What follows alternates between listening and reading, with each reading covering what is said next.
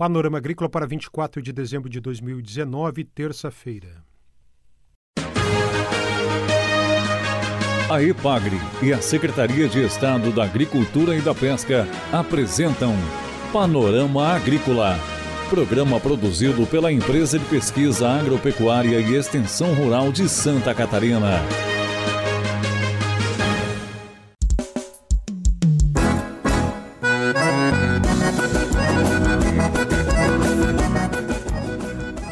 Este é o Panorama Agrícola de 24 de dezembro, terça-feira de lua minguante. O ditado de hoje é: quem bem ouve, bem responde. Na feira especial de hoje, uma entrevista com Glauco Olinger, o doutor agricultura.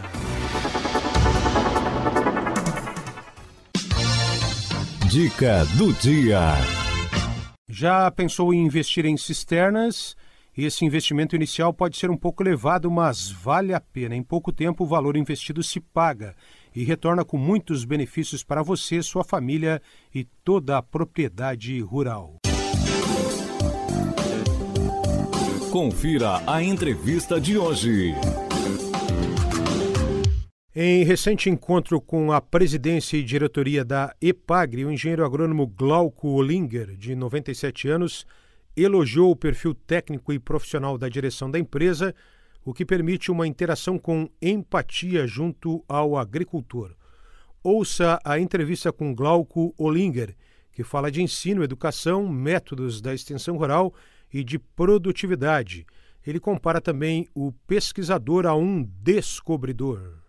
Olha, eu estou vendo na nova direção da EPAGRE um ato importantíssimo de inovação do governo instalado, porque ele compôs uma diretoria, em primeiro lugar, nomeando a dirigente máximo uma pessoa com prática de campo, experiência de campo e provinda do campo, sem a influência político-partidária nociva que é, algumas vezes né, visitou a pesquisa e a extensão rural de Santa Catarina através dos tempos.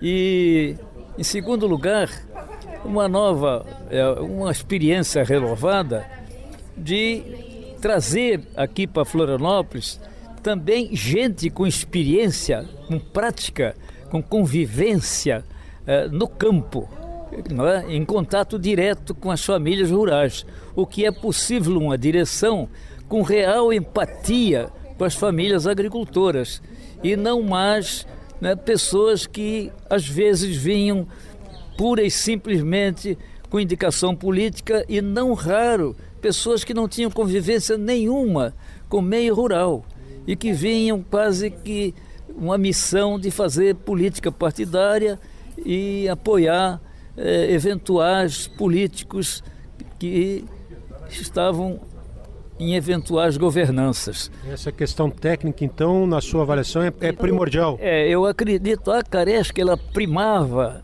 não é, no seu passado, não é, é, é, naqueles inícios, naqueles primeiros 20 anos, ela privava, primava por ser um serviço exclusivamente técnico, profissional e que levava aos agricultores diretamente lá nas propriedades rurais né, o conhecimento técnico necessário não é para que eles produzissem é, mais e melhor, não é sem expansão da área cultivada e sim tirando mais da área cultivada, mais do animal criado e não mais através da expansão é, da área cultivada como era praxe antes do serviço de extensão.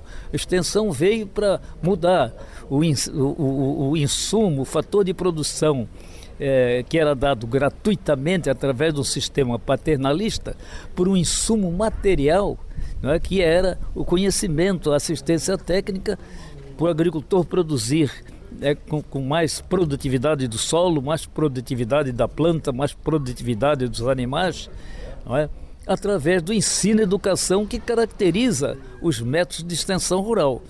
E esses avanços, né, às vezes houve ocasiões que o, certos extensionistas preferiam ficar mais nos seus escritórios, não é esperando a visita do agricultor, quando um bom serviço de extensão tem como característica a ida do agricultor, a ida do extensionista rural, não é, ao encontro do agricultor, não é? O serviço, o pesquisador, que eu acho um termo muito mais aplicado seria descobridor, porque na realidade o pesquisador não cria coisa nenhuma, ele descobre não é coisas da natureza que estão aí à disposição do homem, ele descobre combinações genéticas, não é? E vai descobre é, tratamento de solo através da, da química, principalmente, não é?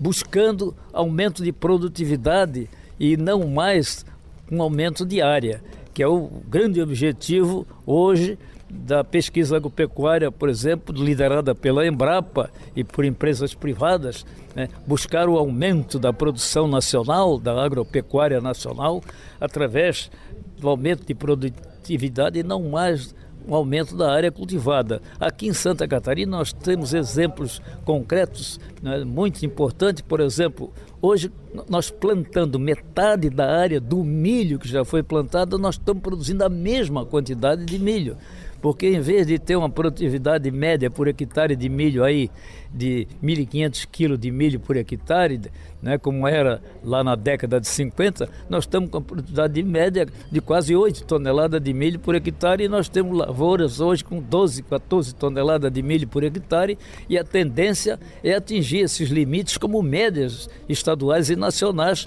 através do que? Da assistência técnica, não é? Através do financiamento que permita ao agricultor adquirir então os insumos necessários e não mais recebê-los gratuitamente através daquele programa paternalista que caracterizava os governos antes do serviço de extensão rural e antes dos serviços de pesquisa que hoje se realizam já sempre com vistas, não é, ao interesse do agricultor. Era muito comum você ver pesquisador antes da década de 50, fazer a pesquisa do gosto dele, não é, do gáudio dele. E hoje o pesquisador já não tem mais condições de fazer esse tipo de pesquisa porque ele tem que dar uma resposta, não é, que seja útil, que seja aplicável à prática dos agricultores. Isso é fundamental não é? Quando nós temos uma direção que tem empatia com os agricultores e vai naturalmente não é, conversar com os pesquisadores não é, e talvez até mudar muita pesquisa que às vezes a pesquisa exploratória, a pesquisa básica é necessária, não resta dúvida, mas é muito importante a pesquisa aplicada, a pesquisa que dê respostas aos mais curtos prazos possível e do interesse direto e aplicável, não é, dos agricultores, né, das famílias rurais catarinenses. Me parece que atualmente o sistema de governo está mais perto,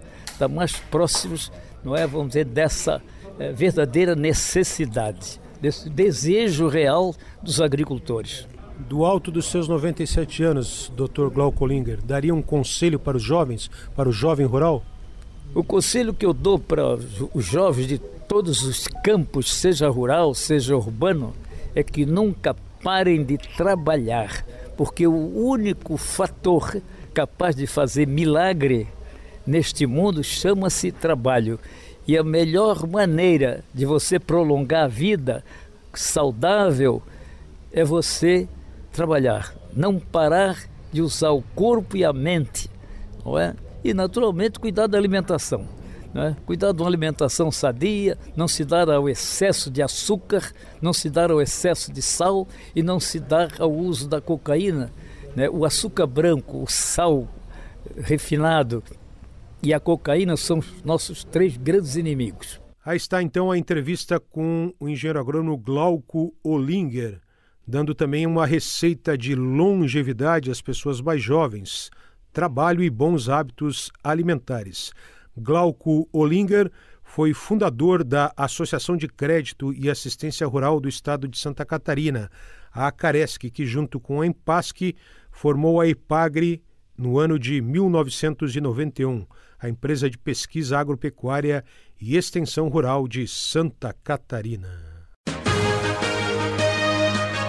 A EPAGRE e a Secretaria de Estado da Agricultura e da Pesca apresentaram Panorama Agrícola, programa produzido pela Empresa de Pesquisa Agropecuária e Extensão Rural de Santa Catarina.